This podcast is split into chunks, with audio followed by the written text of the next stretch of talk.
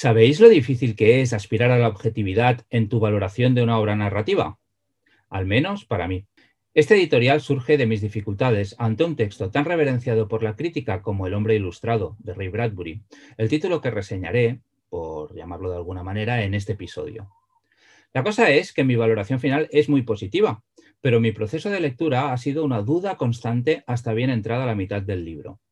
No es la primera vez que me pasa, sobre todo con libros, clásicos o no, que te llegan a las manos rodeados por un aura de fascinación y prestigio, ya sea de parte de la crítica formal o de tus círculos más inmediatos. El hype, las expectativas, las opiniones a priori que crean un espacio mental de lectura más lleno de ideas preconcebidas de lo que cualquier título se merece encontrar al acceder a tu mente. Porque un texto es un constructo que va ocupando un terreno en tu mente y que debería gravitar hacia áreas concretas y ser capaz de alzar estructuras que se mantengan por sí mismas, o si el texto no funciona, que se derrumben sin remedio, pero para eso hace falta espacio y a menudo se producen choques entre la realidad del texto y las ideas previas que ocupan, con K, el sitio que debería albergar el texto que nos invade. Y no todas las ideas previas son iguales. Algunas dan contexto, otras amplían espacios, unas crean herramientas que ayudan a incorporar los nuevos argumentos. Podemos aprender y por ello leer con más provecho. Pero hay ideas que son virus y por tanto obstáculos. ¿Cómo identificarlas y expulsarlas? Cuando lo descubra, haré un nuevo editorial. Mientras tanto, seré un reseñador y un lector terriblemente imperfecto. Bienvenidos a la Neonostromo. Durante los próximos minutos tomaremos el control de vuestras conciencias. Os transportaremos a los límites del género fantástico, más allá de Orión y todo eso. Y os prometemos que no hay aliens. monstruos. Somos Miquel Cudoñ y Alexander Paez. Abróchense los cinturones. Desconecten sus dispositivos de comunicación. Despegamos. Bienvenidos, benvinguts, welcome. Bienvenidos al Neonostromo 44. Eh, después de este interesantísimo editorial de Miquel, que de hecho podría dar incluso para, una, para uno de nuestros programas de debate, Miquel, eh, reseñaremos como de costumbre dos, obras, es decir, entramos en uno de nuestros episodios normales, ¿no? nuestro formato normal. Miquel reseñará El hombre ilustrado o Loma Illustrat o The Illustrated Man de Ray Bradbury y yo reseñaré El Test de Sylvain Neubel, que es un libro que solo está en catalán, en MyMess y en inglés, en el idioma original. Todavía no, no ha sido traducido al, castellano, pero bueno, yo creo que es suficientemente interesante como para, como para traerlo. Así que nada, eh, voy a hablaros ya del libro de Neubel. Hace poco, una de las librerías de Copenhague a las que acudo compartió un meme donde bromeaban que, bueno, que en 2020 la sección de política pasaría a estar en la de ciencia ficción. Y en ese momento pensé, hmm, todavía nos queda mucho. Porque la ciencia ficción no, no, es solo algo irreal, ni algo del futuro, ni algo lejano. Y mirad, para muestra un botón. El test, traducido al catalán por Marina Espasa para mes del autor norteamericano Sylvain Neubel, autor, por cierto, de la serie The Temis Files, Sleeping Giants, Waking Gods y Only Human, tres novelas muy, muy recomendables, es una de esas novelas de ciencia ficción no solo de futuro cercano, muy cercano, sino que reflexiona sobre un tema de actualidad, como es la inmigración, el declive de una civilización moderna y cómo nos iremos todos al carajo sin siquiera darnos cuenta de ello. El protagonista del libro es un migrante iraniano que ha viajado hasta Inglaterra con su familia. Huye de su país. Pero una vez al llegar al país británico debe realizar un test que consiste en 12 preguntas para evaluar su posible residencia permanente o no. 12 preguntas. Dicho de otro modo, entre el exilio y la tierra prometida, 12 preguntas que le separan de la supervivencia de su familia y de la suya propia. El test, un texto rematadamente corto, va repasando el tedioso trámite administrativo que suponen estas preguntas de cultura general. Veréis, os pongo en contexto. Para alguien que hace seis años y medio que vive en otro país y que ya se ha planteado seriamente en varias ocasiones hacer el test para adquirir la nacionalidad de dicho país, Dinamarca, este relato ha sido conmovedor como poco. Y no me quiero imaginar si lo lee cualquier migrante que proviene de un país en conflicto. Muchas veces estas preguntas, las del test, ni siquiera las sabría responder alguien del propio país y en ocasiones y en ciertos países es más un protocolo que haga de muro de contención. Pero nuestro protagonista está decidido a pasarlo Idir debe superar este muro trivial que le separa de la desolación, memorizando datos casi absurdos y triviales. La ironía es evidente, y Neubel reflexiona con dureza sobre el hedonismo asentado en los países occidentales y de las crueles e inhumanas políticas de inmigración y fronterizas que trazan nuestros políticos y que nosotros, bueno, pues pretendemos que ni siquiera existen. El TES es un libro escrito a partir de la crisis de los refugiados que vivimos desde hace varios años y yo me gustaría añadir que quizá desde, en, España, desde hace algo más, con la inmigración desde el norte de África y las pateras, que, bueno, muchos señalan la paja en el ojo de Trump con el muro en, México, pero nosotros hace mucho que tenemos unos muros bastante altos, bastante altos en el sur de España.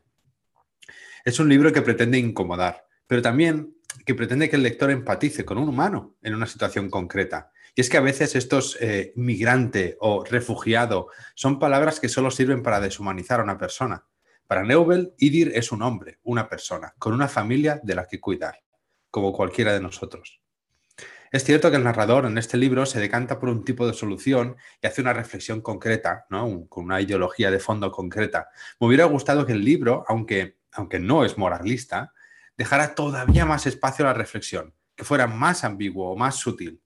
Pero esta es mi única crítica y ni siquiera lo es. Porque es uno de mis títulos preferidos de este 2020, con diferencia. Para que os hagáis una idea, me ha incomodado igual que cualquier episodio de la serie Years and Years, pero no me ha causado ese pánico y ansiedad que generan, sino que me ha dejado espacio para reflexionar. Y es que Neubel se pregunta, ¿cómo podemos ir a dormir tranquilos cada día cuando decenas y cientos de IDIR y familias de IDIR en salas de espera blancas intentan superar este test, o un interrogatorio o un lo que sea. ¿Cómo podemos quedarnos tranquilos cuando tanta gente sufre a las puertas de nuestra casa? ¿Es este el declive de la civilización moderna? Por cierto, mención especial al colofón final del libro por parte de la editorial. Gracias, Naimés. Muy bien, muchas gracias. Mira, yo este libro también, también lo leí el año pasado y y también es un libro que me gustó mucho y, a mí creo que me molestó un poquito más que a ti, ¿eh? aunque, aunque sigo pensando que es un gran libro y que, que, hay que leerlo, que es de los que vale la pena leer, de los que se han publicado últimamente, pero también me pareció que le faltaba un puntito de sutileza, o sea, que le veías venir tanto que eso le restaba un poquito de potencia. También es verdad que al ser un libro tan corto, posiblemente el autor lo que se planteara es decir, eh, bueno, no voy a diluir nada mi mensaje, quiero que quede muy claro lo que yo voy a hacer y funciona, sin duda eso funciona. Creo que es más un, tema de gusto personal que una característica ya sea positiva o negativa del libro en mm. sí mismo. Dos reflexiones se me ocurren al margen de, de darle totalmente. Un momento, antes de las reflexiones, Miquel, ¿Y no, no crees que es algo, el tema de que no sea sutil, más que algo de la longitud del libro, sino una tendencia actual de, este tipo de, novelas más políticas, más abiertamente políticas? Sí, creo que sí, creo que sí. Eh, no sé si es una cosa Sí, así, posiblemente es una tendencia actual porque a lo mejor nos hemos acostumbrado a que nos den las cosas un poquito más masticadas, aunque lo cierto es que es una de las características del libro que yo comentaré luego, ¿no? que ya hemos dicho que es El hombre ilustrado de Ray Bradbury, que no es precisamente un libro actual. Supongo que es una, yo no escribo, pero supongo que es una de las decisiones que como escritor te debes plantear cuando planteas una historia con un mensaje muy claro, ¿no? El libro es un vehículo para dar una serie de opiniones, no, no es neutro, no te presenta una situación equilibrada. El libro claramente yo pienso cuando lo lees toma partido a favor de, IDIR, se llamaba, a favor de IDIR, ah, y me parece súper bien, ¿eh? decir, no, creo que el libro tenga que presentarte ninguna equidistancia, ni todo lo contrario, quiero decir que es decisión autorial y, no hay más que decir, simplemente puedes comentar. puede ser, ¿eh? que sea, eh, sí que es verdad que últimamente es algo que veo mucho, ¿no? Y, ¿Te acuerdas cuando entrevistamos a Elisa Macaulan y a Diego Salgado por el Supernovas era una cosa que criticaban ellos también a veces. Me acuerdo de lo que decían de, que últimamente bueno, el mensaje es bastante evidente, muy directo, muy claro, muy posicionado y, deja poco espacio a, formar una opinión, a, que el lector se forme una opinión eh, propia, con, un criterio propio. Sí, básicamente con este libro yo pienso que el lector puede compartir el punto de vista de Neubel o, estar totalmente en desacuerdo y posiblemente influya ¿eh? en su en su percepción de, en su valoración del libro. Yo no veo, no veo, yo veo, no en este caso no veo cómo puedes estar en contra. es lo que me refería yo antes. No te deja espacio para pensar, bueno, pues no haberte ido a tu país o cualquier otra reflexión, no lo sé. Que no digo que sea incorrecta o correcta, sino que te está diciendo claramente que si piensas eso, está mal. Tienes que estar del lado de Idir y no hay más. Sí, yo estoy totalmente al lado de Idir, pero es algo que me pasa también con muchas. No digo que no, pero quiero decir que, el actor te dice o estás del lado de Idir o eres los malos. Claro, pero sí, pero tú puedes ser de los malos, ¿no? Conocemos gente que puede ser de los malos. ¿Cuánta gente hay que no están de acuerdo? Pero no se vale, claro, pero no se va a leer este libro. Posiblemente. Y menos si escuchan esta reseña, seguramente no, ¿vale? Bueno, pero a eso me refiero, que, el libro deliberadamente toma partido Y, sin duda eso influye en la opinión de la, en, la percepción estética, ya vemos del libro, de la persona que lo está leyendo. Em, mi pregunta quizás un poquito general es, porque yo sí que creo que cada vez más estamos viendo novelas de ciencia ficción, de ciencia ficción de, futuro cercano, que es una cosa que a mí me interesa mucho, me parece que es muy potente y, lo estamos viendo tanto en, series de televisión, tipo Black Mirror, Years and Years, como en libros. Y yo creo que hay cierto paralelismo entre esto y lo que discutíamos el otro día de, cómo la ciencia ficción, concretamente la ciencia ficción, la fantasía menos, un poquito se está infiltrando en otros géneros, ¿no? Está diluyendo algunas barreras. ¿Te parece que en cierta manera, y, tal como lo voy a plantear, es una simplificación excesiva, ¿eh? lo sé, pero, pero a efectos de discusión. ¿Te parece que un poquito el futuro de la ciencia ficción está aquí cerquita? O sea, ¿es futuro cercano? No sé si el futuro, pero al menos la tendencia comercial, yo creo que sí. La tendencia de lo que la gente quiere leer, sí. Y es la de hecho, yo creo que es incluso la fantasía la que ahora se está alejando todavía más. Ya no crea mitologías, ya no crea fábulas nacionales, o sea, ahora es como un Sanderson, un no sé. Eh, creo que es la fantasía la que se está alejando cada vez más y la, ciencia ficción la que se acerca todavía más para poder. Porque es que está pasando todo tan rápido y está pasando todo tan al momento que, es difícil irte lejos, ¿no? Creo que lo decía, no sé si lo decía Tirar o Morgan, eh, Richard Morgan, perdón, en un Celsius, que es muy, muy, muy difícil hacer ciencia ficción de, lejana, porque es que, hay decir, patinetes voladores, o sea, y eso que, hay autores como Adrian Tchaikovsky que siguen ahí, ¿eh? haciendo ciencia ficción de, futuro muy lejano y de space opera y tal, pero, pero yo, yo lo veo más como una tendencia acorde a la política actual que vivimos y el mundo que vivimos. O sea, ahora vamos a ver ciento mil trillones de novelas de futuro cercano pandémicas, está clarísimo. Sí, sí, sí. Vale.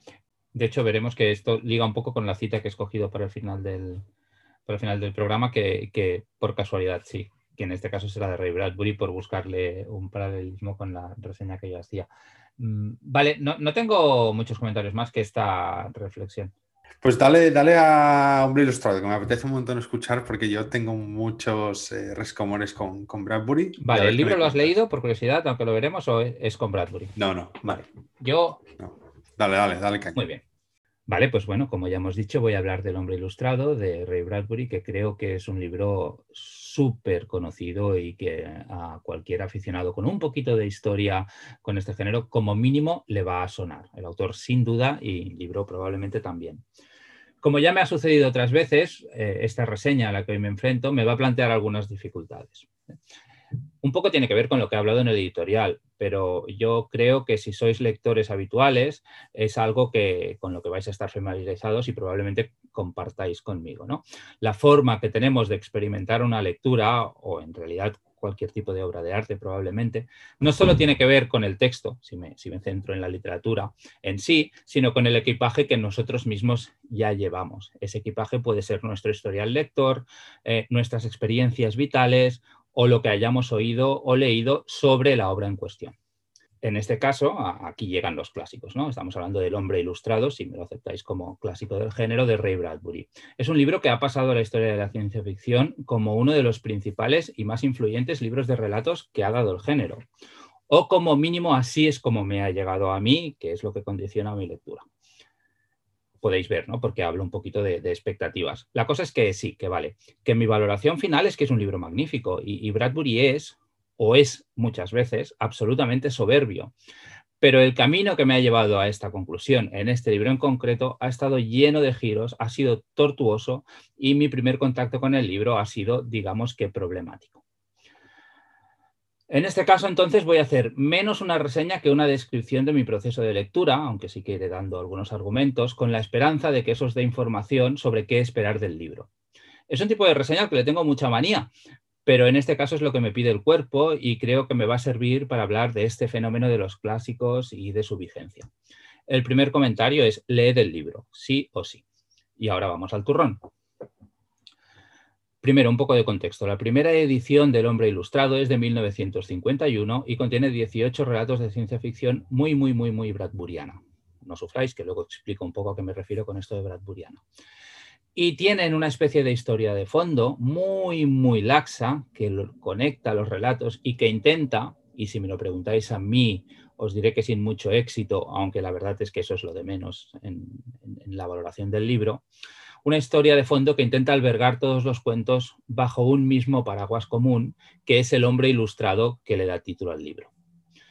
Por eso a veces se describe el libro como si fuera un fix-up, pero yo lo veo más como mucho como un proto fix-up, siendo muy generoso que como otra cosa. Da igual, quedaos con que es un libro de relatos. Sí que hay algunos temas comunes, fin y al cabo es el mismo autor, como el papel que tiene la tecnología en el paisaje psicológico y emocional de la humanidad, algunos tipos de personajes que van reapareciendo, amén de estilos de escritura similares en, en muchos de los relatos. Pero en general los textos están planteando un abanico imaginativo que es muy amplio y que si piensas un poco en él es fascinante. Ojo, advertencia, si vais a las ediciones en inglés, podéis encontraros con diferentes ediciones que tienen selecciones de relatos ligeramente distintas según vayas a la edición británica, a la edición americana o a otra que corre por ahí de Avon, ¿vale? Que no sé cómo de fácil o difícil es de encontrar. Vamos, el grueso del libro es el mismo, pero sí que hay una variación de tres, cuatro relatos que dos están en uno, dos no, uno tiene más que el otro. En España, las ediciones que podéis leer en castellano, que está editada por Minotauro o en catalán, por la editorial Las Malas Herbas, contienen la misma selección, las de la edición americana, la selección amplia, digamos, la que tiene más.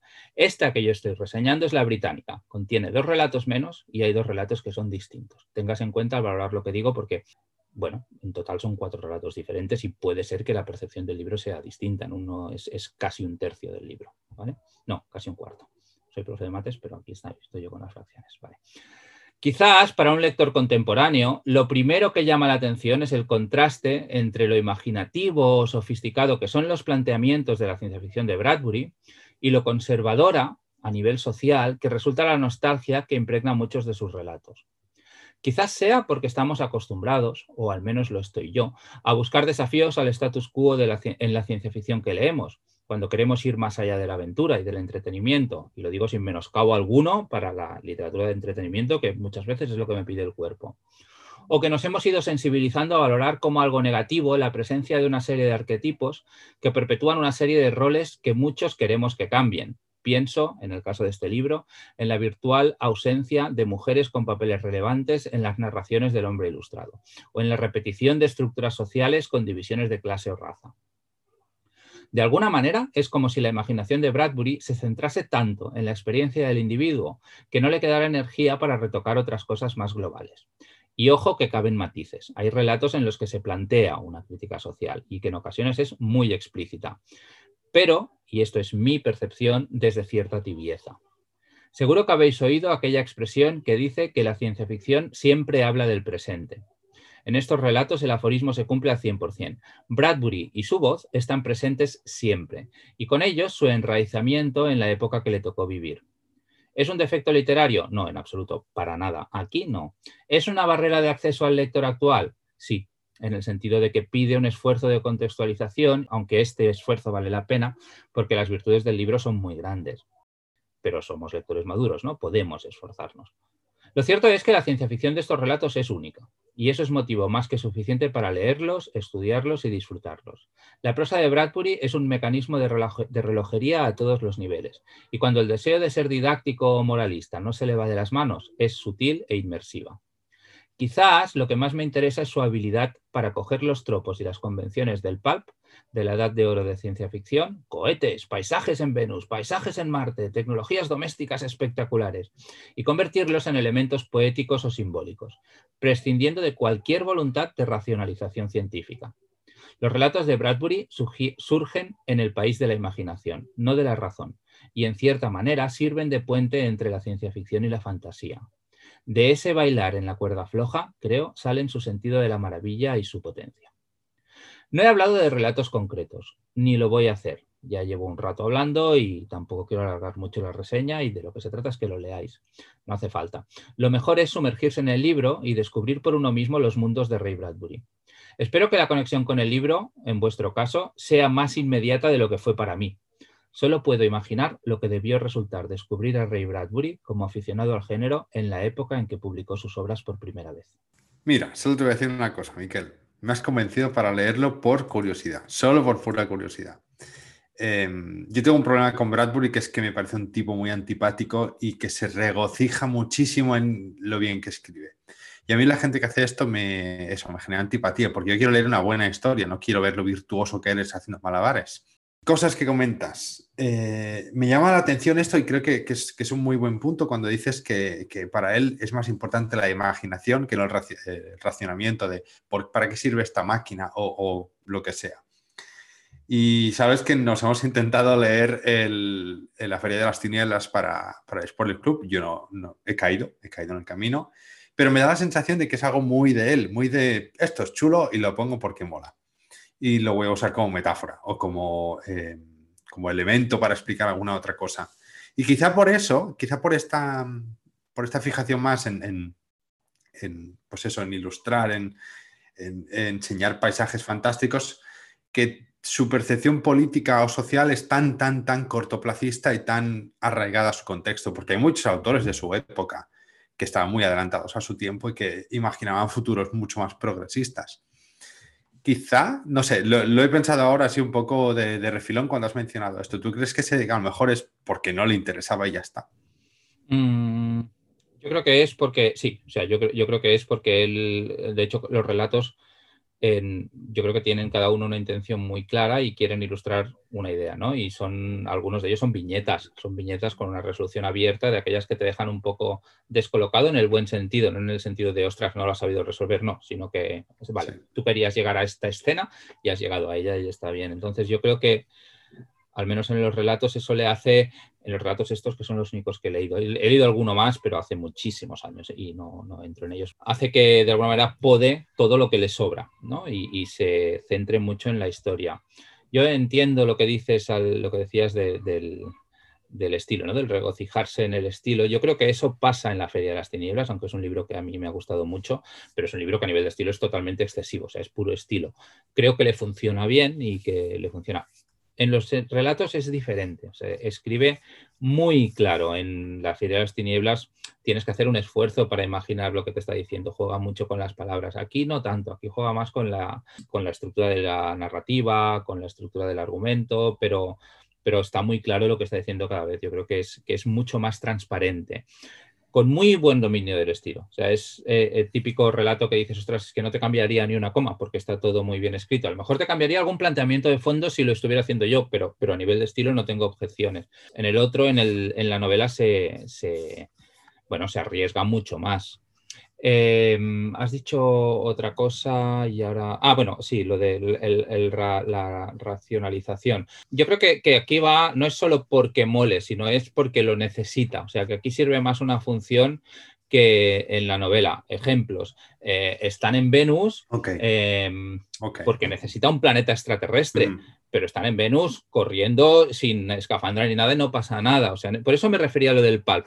O quieren un cohete, pues necesitan un cohete, da igual, vienen en un cohete, pero ya está, llega un cohete y no, no pasa nada, ¿sabes? No, no, no hay ningún intento de justificación, son lo que tú me imagino que en el momento que se escribieron te leías como historias de aventuras de, pues de las revistas de Campbell o, incluso la Princesa del Marte, los del Barros y todos estos, que eran pura aventura, y él coge esos mismos elementos, pero les da una poesía que los otros no tenían. Poesía en el sentido de los convierte en símbolos, ¿no? La, pues la humanidad vive en muchos planetas, jolín, esto te condiciona, ¿no? Pero hay, relatos muy, muy, muy, muy, muy potentes. Y de hecho me quedan las ganas de, leer los de, que los tengo en digital, ¿eh? los, los, los, relatos que me faltan, porque yo este libro lo seleccioné para el club de lectura y, ahora toda la, edición que se han leído los participantes no es la misma que me he leído yo, entonces ahora tengo que leerme los otros, pero bueno. Eh, no sé, yo, aunque no te gustara la novela, esta te lo recomiendo pero sí que es verdad que te vas a encontrar con esto de, bueno, no te gustará, no es la palabra, pero, eh, pero sí que es verdad que te vas a encontrar con este tiene un componente carca, tiene un componente carca que está ahí y que no se puede obviar.